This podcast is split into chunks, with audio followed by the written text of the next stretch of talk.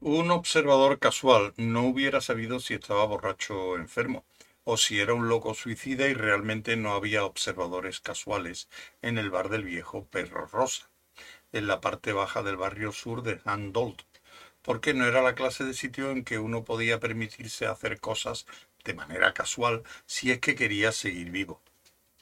Los mirones del local serían observadores mezquinos, como halcones, que estarían armados hasta los dientes y tendrían dolorosas punzadas en la cabeza que les llevaría a hacer cosas disparatadas al ver algo que no fuese de su agrado. Sobre el local había caído uno de esos feos silencios, de la especie que se crea cuando hay una crisis por los misiles. Hasta el pájaro de mala pinta que estaba encaramado sobre un palo había dejado de graznar los nombres y direcciones de lo que prestaba a los asesinos a sueldo de por allí, que era un servicio gratuito. Todos los ojos estaban fijos en Ford Perfect. Algunos se salían de las órbitas. La manera particular en que hoy, temerariamente, jugaba a los dados con la muerte consistía en un intento de pagar la cuenta de las copas del volumen semejante al de un reducido presupuesto de defensa con una tarjeta de American Express que no admitían en parte alguna del universo conocido. ¿Por qué os preocupáis? preguntó en tono animado. ¿Por la fecha de caducidad? ¿Es que no habéis oído hablar por aquí de la neorelatividad?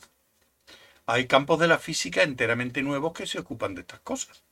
Efectos de la dilatación del tiempo, relastática temporal. No nos preocupa la fecha de caducidad, contestó el hombre a quien iban dirigidos tales comentarios, que era un tabernero peligroso en una ciudad peligrosa. Su voz era un ronroneo bajo y suave como el que se oye al abrir un silo de proyectiles nucleares. Con una mano semejante a un solomillo, golpeó la barra y la abolló un poco. Bueno, entonces ya está arreglado, dijo Ford, guardando las cosas en la bolsa y disponiéndose a marchar. El dedo que tamborileaba sobre la barra se alzó y quedó levemente apoyado en el hombro de Ford Prefect, impidiendo su marcha. Aunque el dedo formaba parte de una mano semejante a una losa, y la mano era la continuación de un brazo que parecía una maza, el brazo no estaba unido a nada en absoluto, salvo en un sentido metafórico. Una ardiente y perruna lealtad lo vinculaba al bar que era su hogar. En el pasado había pertenecido, de manera más convencional, al primer dueño del bar, que en su lecho de muerte lo había legado a la ciencia médica.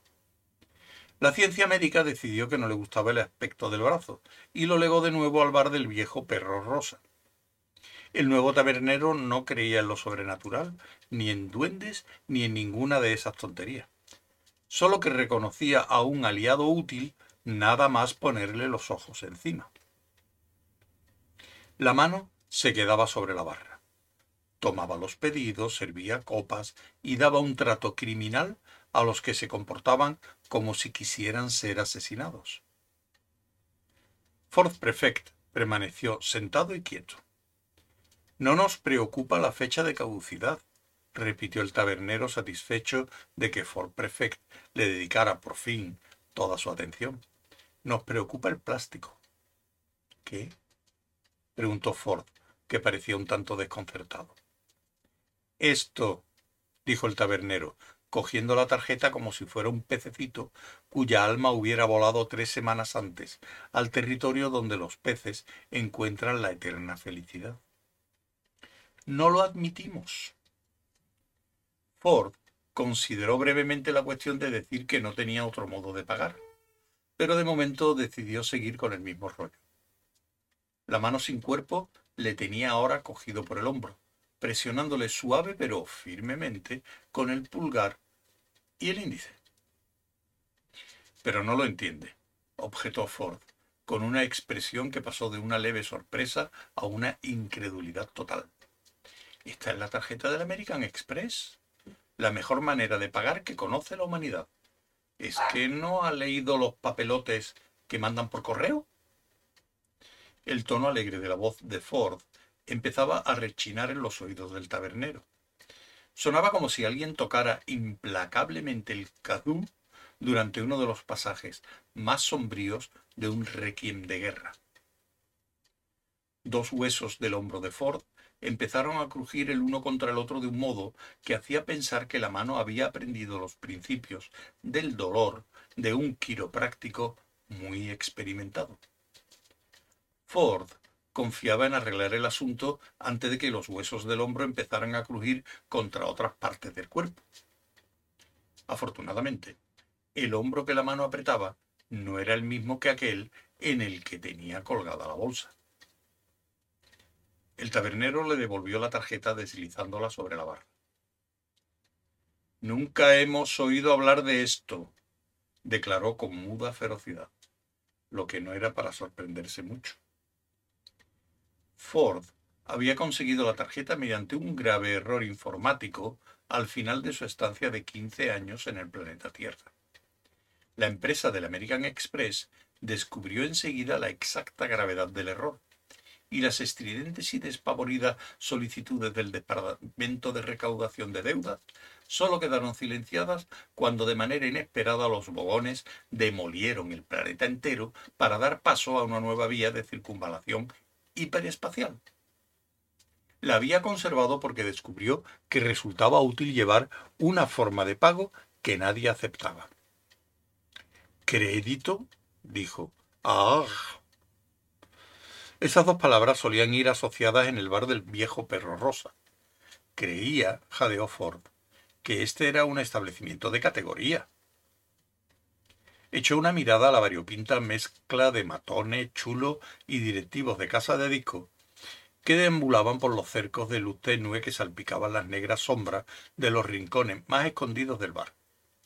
Todos estaban mirando intencionadamente en cualquier dirección, menos en la suya reanudando con cuidado el hilo de sus anteriores conversaciones sobre asesinatos, redes de tráfico de droga y negocio de grabaciones musicales. Sabían lo que pasaría a continuación y no querían mirar por si se les quitaban las ganas de beber. Vas a morir, muchacho, murmuró suavemente el tabernero a Fort Prefect. La prueba estaba a su lado. Antiguamente había en el bar un letrero colgado que decía, no pida al fiado, por favor. Un puñetazo en la boca molesta un poco. Pero en aras de una exactitud rigurosa, el cartel se había modificado del modo siguiente. No pida al fiado, por favor. El hecho de que un ave salvaje le retuerza el pescuezo mientras una mano sin cuerpo le aplasta la cabeza contra la barra molesta un poco. No obstante, todo eso convertía el letrero en una confusión ilegible, y no sonaba lo mismo, de modo que también lo quitaron. Se pensó que la historia se daría a conocer por sus propios medios, y así fue. Déjeme ver la cuenta otra vez, pidió Ford. La cogió y la estudió con cuidado bajo la pérfida mirada del tabernero y la igualmente maligna mirada del pájaro, que en aquel momento se dedicaba a hacer grandes muescas con las garras en la superficie de la barra. Era un trozo de papel de tamaño más bien grande. Al final había una cifra que parecía uno de esos números de serie que hay en la parte de abajo de los aparatos estereofónicos y que siempre se tarda tanto en copiar en el formulario de registro. Al fin y al cabo, había estado todo el día en el bar, bebiendo un montón de cosas con burbujas, y había invitado a muchas rondas a todos los chulos, matones y directivos de casa de discos que, de pronto, no les recordaba. Carraspeó en tono muy bajo y se tanteó los bolsillos. No había nada en ellos, tal como ya sabía. Dejó la mano izquierda suave pero firmemente sobre la tapa medio abierta de la bolsa. La mano sin cuerpo renovó la presión sobre su hombro derecho. Comprende, dijo el tabernero, y su rostro pareció temblar de perversidad ante los ojos de Ford. Tengo que pensar en mi reputación. Lo entiendes, ¿verdad? Ya está, pensó Ford. No quedaba más remedio. Había cumplido las normas, intentando pagar la cuenta de buena fe. No se lo habían permitido. Ahora corría peligro su vida. Pues, dijo con voz queda, si se trata de su reputación. Con un súbito alarde de velocidad abrió la bolsa y de golpe depositó encima de la barra su ejemplar de la guía del autoestopista galáctico y la tarjeta oficial donde se declaraba que era un investigador de campo de la guía y que de ninguna manera le estaba permitido hacer lo que estaba haciendo. ¿Quiere aparecer aquí? El rostro del tabernero se polarizó en medio de uno de sus temblores perversos. Las garras del pájaro se detuvieron a mitad de un surco. Despacio, la mano soltó el hombro de Ford. En un murmullo apenas audible, entre los labios secos, el tabernero aseguró. Eso es más que suficiente, señor.